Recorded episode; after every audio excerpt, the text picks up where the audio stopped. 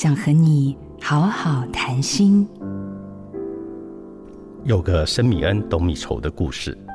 从前有两户人家是邻居，其中一家比较富裕。有一年天灾，导致田里欠收，穷的这一家没了收成，富的这一家有很多的粮食，就给穷人送去了一升的米，救了急。穷的这一家非常感谢救命恩人。后来，穷人前去感谢富人，他们谈起明年的收成还没有着落。富的一家感慨地说：“这样吧。”我这里粮食还有很多，你再拿一斗去。穷人拿了一斗米回家，家里的人却说：“这斗米能做什么呢？根本就不够明年用。为什么不多给我们一些粮食呢？”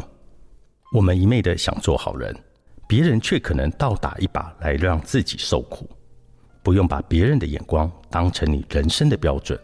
喜欢你的就当朋友，不喜欢你的，你再怎么努力。他也不会交付真心。你现在要做的是，好好的喜欢原本的自己，追求身心灵安适的极简人生。我是田定峰，做自己的主人，找回你的心。印心电子，真心祝福。好家庭联播网，中部地区。